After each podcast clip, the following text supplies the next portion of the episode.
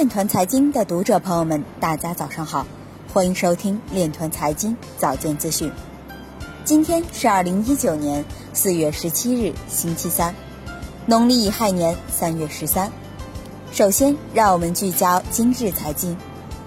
日本交易所发布十连休黄金周假期对应措施，暂停日元提取。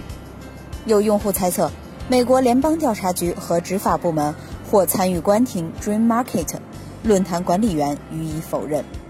有媒体报道，重庆区块链产业创新基地已有三十余家企业入驻，中规模以上企业营业收入达二十八亿元。工信部表示，将探索区块链等技术。以提升安全防护水平。保时捷宣布采用区块链技术记录并收取停车费。有报告显示，发改委淘汰挖矿新规，预计对火电挖矿冲击不大，对风水区水电挖矿影响较大。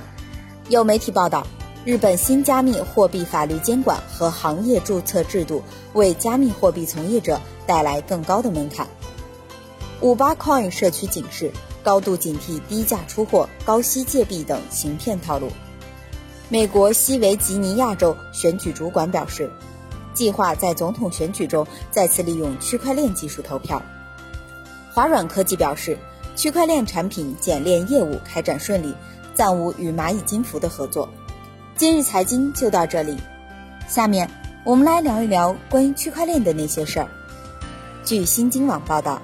新京报智慧城市研究院研究员王肖文发文：公链竞争开启2.0时代，区块链迎来商业应用。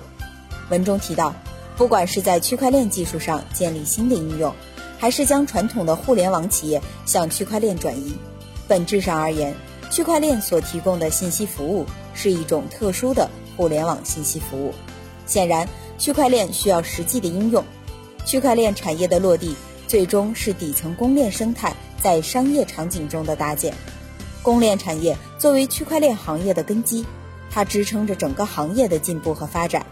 有观点认为，二零一九年是公链竞争之年。从长期来看，公链生态建设是一个庞大的市场，一个更接近商业应用和用户的市场。可见，只要能够找到一个公链应用的爆发点，区块链的崛起指日可待。